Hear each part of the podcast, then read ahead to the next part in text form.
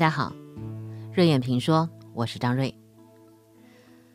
今天呢，我们要插一个号外的内容啊，呃，南朝往事系列暂停一期，插入一个什么号外呢？也就在十二月十四号，昨天上午，国家文物局终于在会议上公布了汉文帝的霸陵被确认，而且还介绍了被确认的始末。汉文帝刘恒，他曾经在山西生活过很多年，在汉高祖十一年，刘邦在亲征平定代地诸侯这个叛乱之后。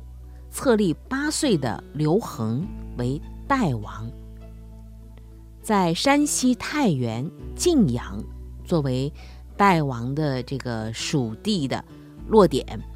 之后呢，刘恒，呃，在他这个代地啊待了十五年的时间，与民休息，发展生产，公俭作则，代地大安。另外一方面，汉初。非常复杂的政治环境和他母亲的悉心教导，养成了谨慎沉静的性格。那么，在昨天国家文物局在北京召开的考古中国重大项目的重要进展工作会上，通报了陕西西安江村大墓、河南洛阳正平坊遗址、甘肃武威兔骨魂墓葬群。这三项重要的考古成果，江村大墓就是我们说的这个刘恒啊，汉文帝霸陵。江村大墓的考古成果是非常丰硕的。这个考古工作从二零一七年持续至今，从外围开始。原来啊，这个文献记载呢说他这个霸陵是在凤凰嘴，不是在江村大墓。那么，为什么这次考古发现就确定江村大墓了呢？当然得有证据啊！大墓探秘都是跟破案一样的，非同一般，高规格，这是证据之一。二零零一年的时候啊，在陕西西安白鹿原江村有不少的文物被盗出土，非法流入了市场。后来考古人员经过仔细的勘探之后，发现这个地方隐藏着一座大墓，主人是谁？考古发现这个墓地的规格不得了，因为呢，它是呈一个亚字形的。这个形状呢，呃，那那得是超过诸侯王，因为诸侯王都不会有这样的一个规模，这是线索第一。另外呢，在这个周边的这个发掘当中，就是外藏坑当中，一七年开始发掘，发现了大量的汉代文物，还有其中的几枚。不起眼儿的小小的印章，这个呢就是证据二，因为这几个小小的印章上头刻有一些啊中司空印、车府等等，这是官印的象征。这说明呢，这个外藏坑呢有象征官署的机构的性质。那么墓葬主人到底是谁？竟然还可以有官署机构围绕在这旁边，他肯定是领导这些官署的人嘛？这是线索第二。第三个就是边上有个窦皇后啊，呃，离离一定的距离发现了窦皇后陵，谁可以在窦皇后旁边？谁敢住？所以呢，考古人员把目光投向了江村大墓。窦皇后是谁呢？汉武帝的奶奶。窦皇后的陵是在江村大墓的东北边，地面上它有覆斗形的封土。也是亚字形的。那么窦皇后和汉文帝的女儿窦太主是陪葬在霸陵，这是史料上有记载的。这样说起来，江村大墓难道是窦太主的墓葬？哎，这个勘探发现呢，就引发了另外一种猜测，就是呃，两个大墓啊。处在同一个陵园之内，那叫同营；一人一个墓穴，一个坟头，叫一营。那么他们发现呢，就是这江村大墓和窦皇后这个陵呢，是合围在一个大陵园之内的。那到底是谁可以合葬？就是同营异穴，那肯定跟窦皇后的关系非同一般。这是证据呃之三。还有一个证据是什么呢？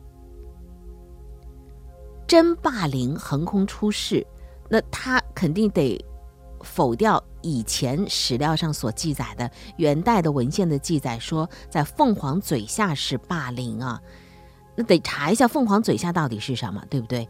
二零一一年开始，就在凤凰嘴，专家展开了一次大体检。非常奇怪的事儿发生了。体检了半年时间，得出的结论是，这座千百年来被认为是一座帝王陵墓的山坡，没有发现任何的墓葬，只有十多处的明清时期的石碑，而且这个山体当中也没有人工干预的痕迹，没有任何的陵墓的遗存。所以，凤凰嘴下有汉文帝霸陵这个说法，正式退出历史舞台。各项证据的陆续发现，历时十几年的时间，终于确认江村大墓就是真正的汉文帝的霸陵。那么，我们为什么要说这个？呃，江村大墓汉文帝的霸陵，当然是跟汉文帝有关系啊。我们在以前读历史书的时候，有叫文景之治，文景之治奠定了汉朝的这个基础。说起汉文帝，跟我们曾经说到过的海昏侯还有一定的渊源，而且这次考古发现啊，我们在今天做一个号外的内容补充进去，就让人想起了在二零一六年的时候那个海昏侯墓的发掘，您还记得吗？当时直播当中我们看到了一个个的金饼啊、金块啊之类的啊，金币呀，啊极其之奢侈豪华。呃，如果您嗯想再返回了解一下海昏侯墓这个发掘海昏侯的这个故事的话呢，您可以在我们的“听说事儿吧”的这个嗯订阅号里头呢，去找那个《瑞眼评说》第一季的音频内容，搜索。搜索的文件名呢？刘贺奇人啊，一共有三集，一二三三集。那把刘贺这个人的故事呢，算是说的比较完整的。您可以在《瑞眼评说》第一季的这个音频专辑里头去找到过往的这个音频。我们回过头来说，为什么呃这一次的汉文帝的高陵的考古发现会想起海昏侯？因为两人有对比，那两个人还真有一定的渊源。他们都是由藩王入继大宗，代王刘恒升为汉文帝。而昌邑王刘贺是废为海昏侯，同样都是在江山无际的情况之下被权臣请进宫的藩王。那么他们之间差别在哪呢？我们先来说这个刘恒。刘恒是汉太祖高皇帝刘邦的第四个儿子，他的生母薄姬不得宠，他在刘邦的心目当中呢也没什么特别的分量。本来是根本没有继位可能的，早早就被刘邦分到了偏远的代地去当诸侯王去了。不过呢，刘邦和他的嫡长子汉惠帝刘盈相继去世之后，啊，这种立嫡立长的铁规则就受到挑战了。当时吕后册立了一位名义上的惠帝之子，但是所有的大权都是掌握在吕氏手里的。吕后呢，携着他们吕氏一族把持着朝政。残害了多位的刘姓的王爷，所以跟刘家宗亲之间有不可调和的矛盾。而且呢，吕后还违反了高皇帝的白马之盟。这个白马之盟是有这样的约定的，就是非刘氏不王，非有功不侯。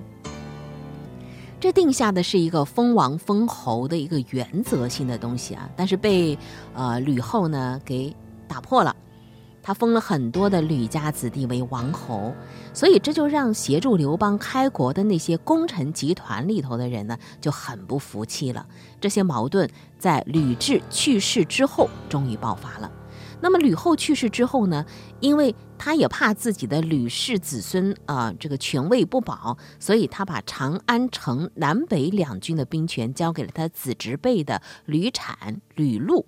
然而呢，在智囊陈平啊，陈平是真的是智囊团，呃，和他太尉周勃都是跟着刘邦打天下的人，在这两个人的精密谋划之下，功臣集团巧夺了吕氏的兵权，迅速诛灭了吕氏全族。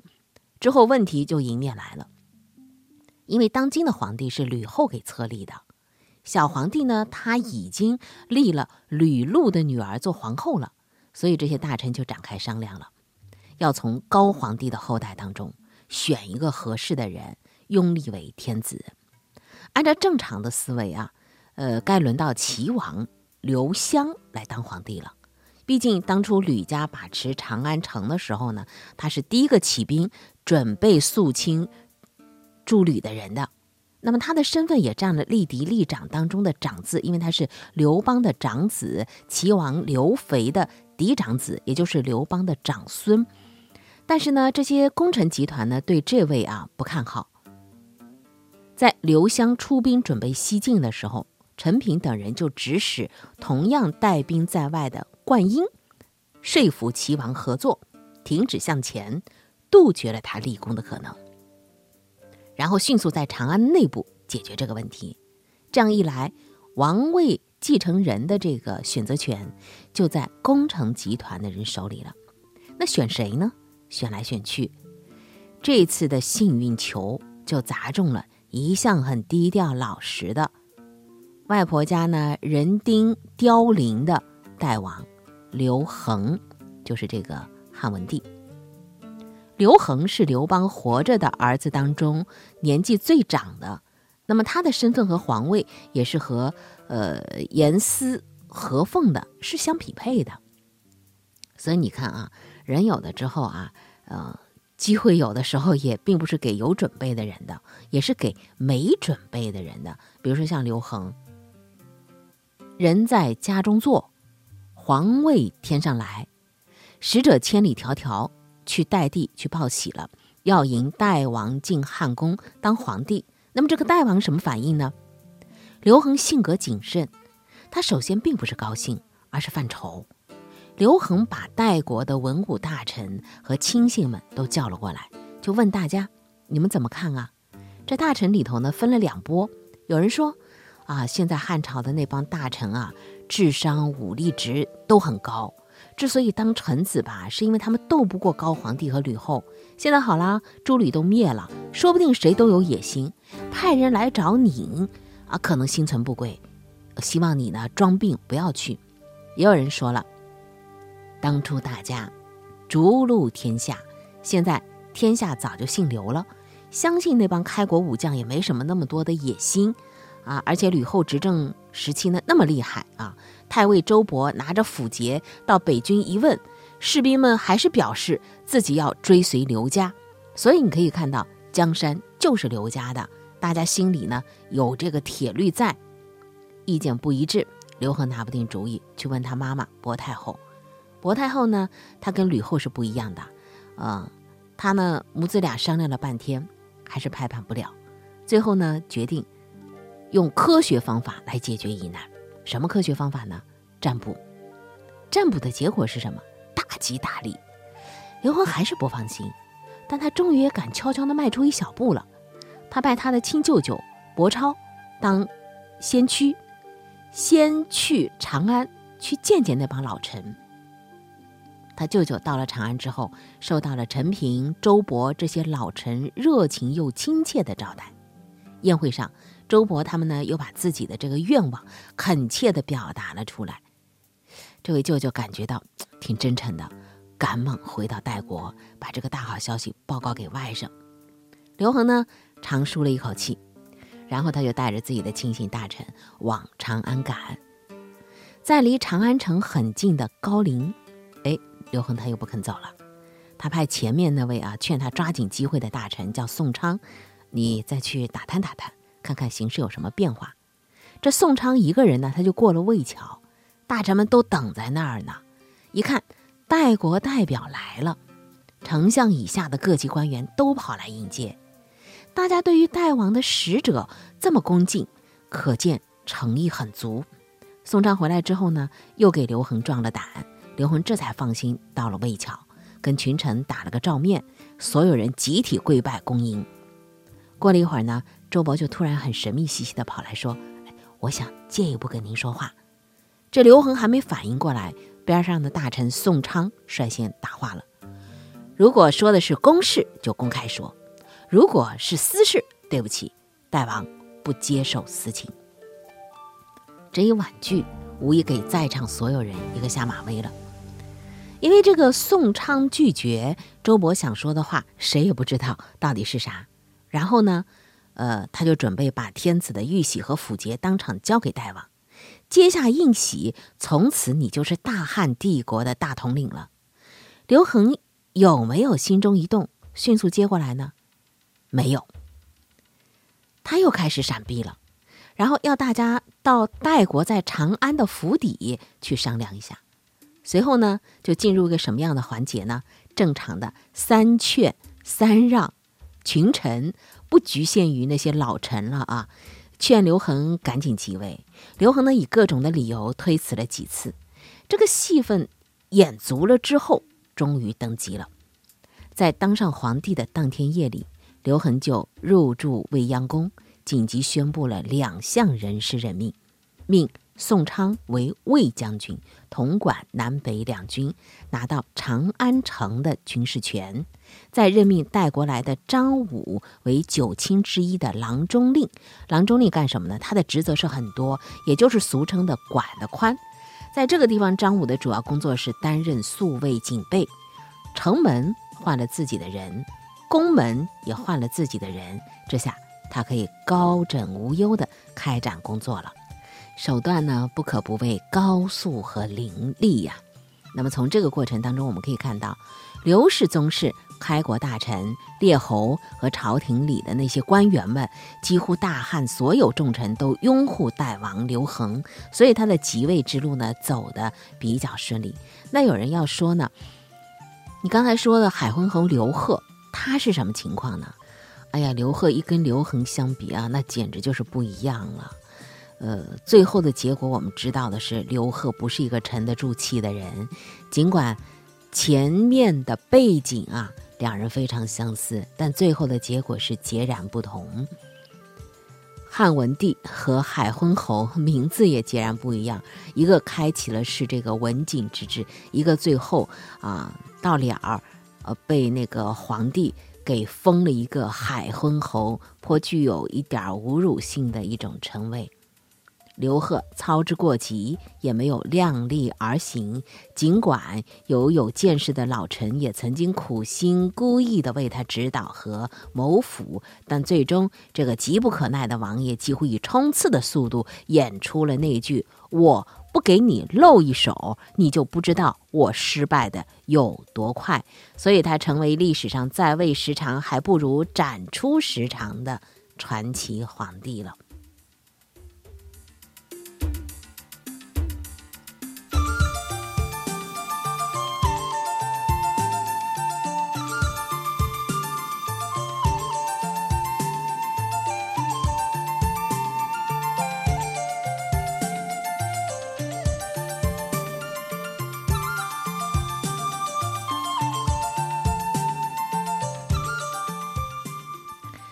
我们在二零一六年啊，海昏侯这个大墓发掘的时候，看到里面的那个豪华呀。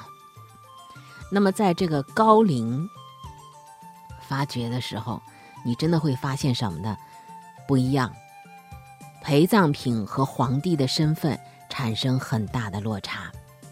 翰林考古队的队长马永莹说：“我们只发现大量的陶器、铜器和铁器。”这也确实是印证了文帝临终前的遗诏，说的是什么呢？皆以瓦器，不得以银铜锡为饰。这个皇帝的一生真的是节俭又勤勉，包括汉文帝霸陵在内的。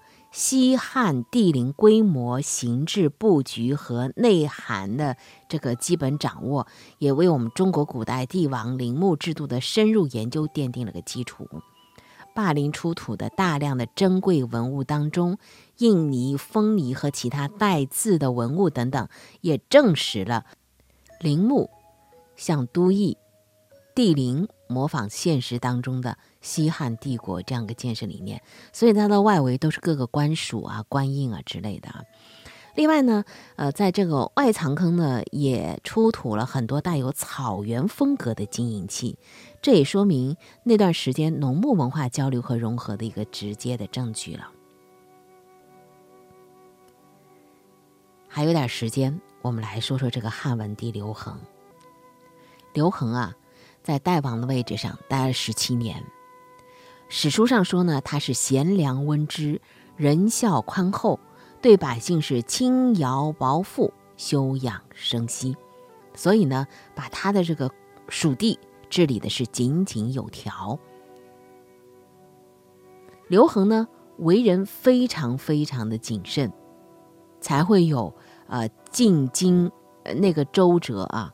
还有三劝三退的这这样的一个戏份，但是确实这个皇帝啊，对老百姓来讲，呃，是一种福气，因为他本人的谨慎，本人的虚心纳谏，励精图治，使汉朝这个当时的逐步的进入了正轨。他在位二十三年，发展农业生产。关心民间百姓疾苦，是我国历史上少有的明君之一，开辟了文景之治的盛世。他自己是穿粗布衣服的，也要求后宫佳丽的衣服不许拖地，帷帐不准绣花。这跟他在山西生活十七年，深知民间老百姓的疾苦是有关系的。公元前一百七十七年，他回到太原郡。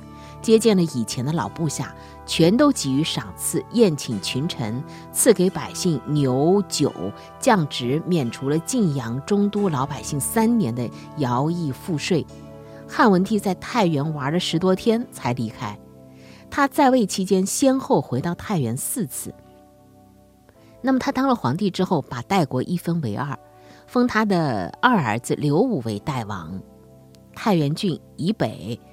封他的三儿子刘仓为太原王，呃，在这个晋阳做属地，管这个太原郡。那么现在在太原古县城的南门的对面有一座庙，这个庙叫龙天庙，里面供奉的就是汉文帝刘恒。这是当时晋阳人为感谢汉文帝的恩赐，纪念他的功德，特地修建的。太原还有一个地方啊，叫皇后园，和刘恒的母亲是有关系的。他登基之后，派人接母亲回京城。薄太后离开晋阳数十里，恋恋不舍，希望在住了十七年的这个地方再住一晚上。于是大队人马就地驻扎，住了一宿。这个地方就是今天的太原阳曲镇皇后园村，皇后园就因此而得名了。汉文帝刘恒是西汉的第三位皇帝，汉高帝刘邦的第四个儿子。为人温顺的代王刘恒进京继位之后，很快就显示出他的圆熟老辣的政治手腕了。而周勃呢，不仅没有拥立新君而受宠，反而是受到了刘恒的刻意打压。有一本书叫《西汉朝廷大洗牌》，这本书让人很感慨，就想起那个很持久的政治学的问题：谁得到什么？何时和如何得到？在刘邦做皇帝之前，中国的君主们啊，拥有特别大的权力。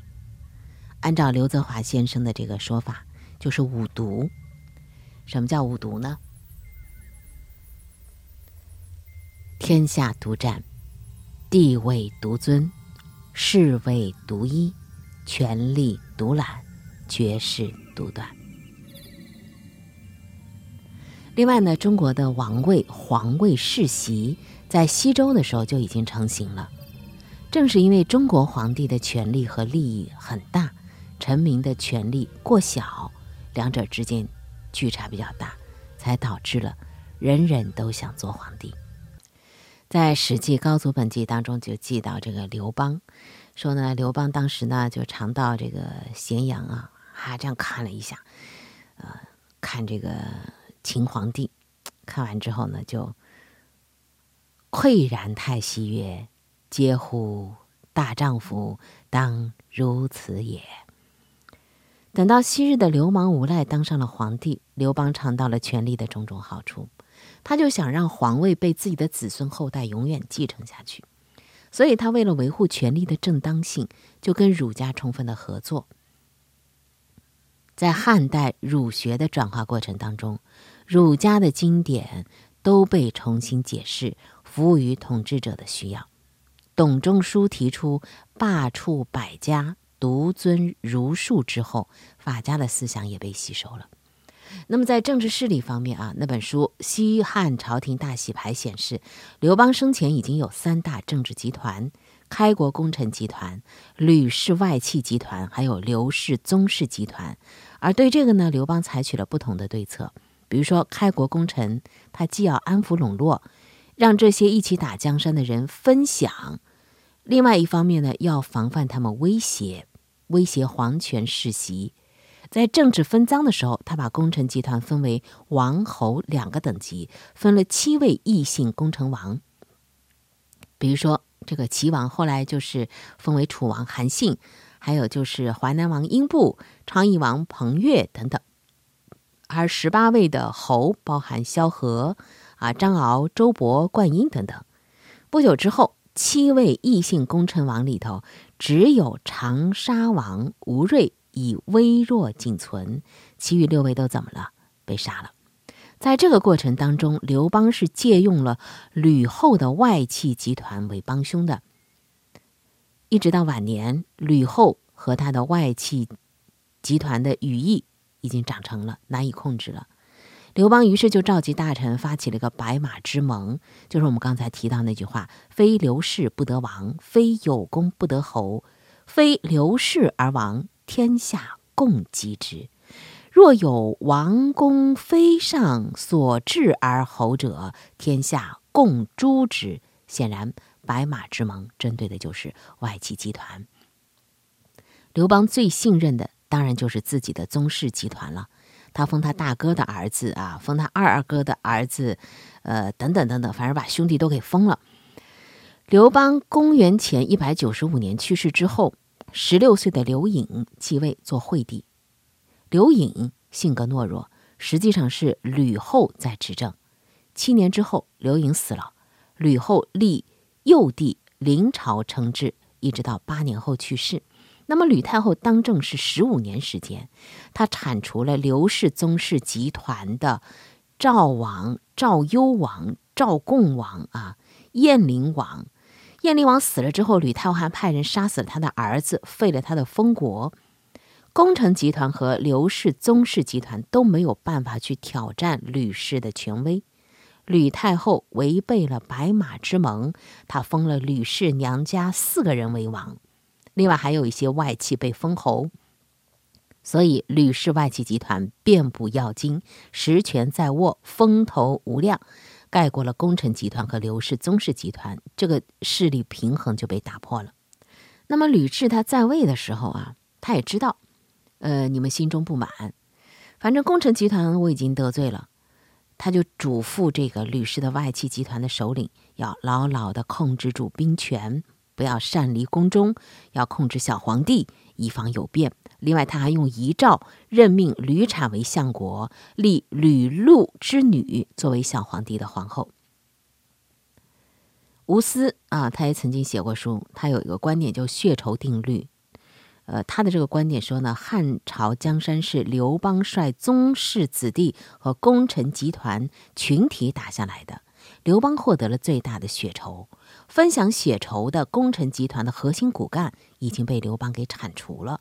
现在吕氏外戚集团想要把份额最大的血仇据为己有，那么刘氏宗室集团和开国功臣集团怎么能够善罢甘休呢？所以吕太后费心呃所做那个临终嘱托啊遗诏没有起到作用，很快就军事政变，西汉朝廷迎来了大洗牌。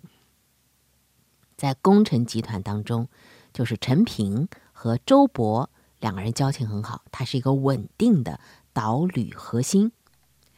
当然还有这个刘氏宗亲集团，反正这两大集团就开始，呃，通过一系列的这个手段啊啊呃，已经就是把吕氏提起来的那两个字自己的子侄辈的呢给干掉了。接下来他们要重新立皇帝了。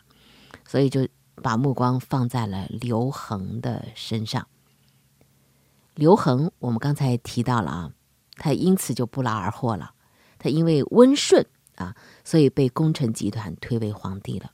很快，他就以深沉的心机、娴熟老辣的政治手段控制了大局，这让陈平和周勃等人深感意外。刚才我们提到了，一下就任命了自己的两个人啊，一个管城门，一个管宫门。然后呢，呃，他就下诏命说吕氏集团呢是谋为大逆。安抚了周勃、陈平等人，并且把这场军事政变变成了与民同乐的国家庆典，重用灌婴，整肃周勃。没过几年，有人上书说周勃谋反，刘恒就命令按重案处置。周勃呢，被玉立折磨凌辱，不得不让家人向玉立去行贿。周勃的儿子周胜之的妻子是刘恒的女儿，他和刘恒的母亲啊，薄太后都在刘恒面前为周勃辩护，啊，刘恒这才放了周勃，让他恢复爵位和封地。那么陈平和灌婴在刘恒继位不久就先后病故了，周勃被牢牢的压制了。刘恒任命功臣集团的张苍为丞相，仅仅花了四年的时间。稳稳地控制了功臣集团。他登基第一年，刘襄病死了；第二年，刘璋也郁郁而终了。三兄弟当中剩下的冀北王刘歆也为此愤愤不平，后来起兵造反，但很快战败，自杀而亡。至此，刘恒的权力基础已经非常稳固，没有任何政治集团可以对他的皇权构成威胁了。他的弟弟淮南王刘长恃宠而骄。又因为扑朔迷离的谋反，被押送到了边远的蜀郡啊，沿途呢官吏都不敢打开这个囚车封条啊，结果导致刘长没有饭吃，绝食而死。所以在那本书《西汉朝廷大洗牌》当中，认为刘恒对待刘长颇有欲擒故纵的嫌疑，尽管不无原罪。但是汉文帝刘恒，他还是内心有所戒惧的，他还是能够谦虚自守的，还是具有一种忧患意识的，所以呢，做事情比较谨慎，啊，废除了株连之刑和诽谤法，重视循例，就是在国家法律和人情之间维持着一种微妙的平衡。他也愿意听一些批评性的意见，啊，这使得他为这个文景之治打下了良好的基础。我们刚才说到那个《西汉朝廷大洗牌》这本书啊，呃，在这本书当中所揭示的很多的史事当中啊，呃，由于刘恒继位之后呢，谨慎执政啊，以及后来的文景之治，盛世的功绩被史家是津津乐道。但是任何的权力争夺当中都是有血腥的，这场权力争夺当中的血腥也被有效的给淡化了。中国古代宫廷的权力争夺几乎都是你死我活的零和游戏，父子反目、兄弟相残太多了，屡见不鲜。血腥和暴力程度也让人不寒而栗。类似的戏码往复循环，在中国重复上演千年，一直到辛亥革命才实现了权力的和平交接。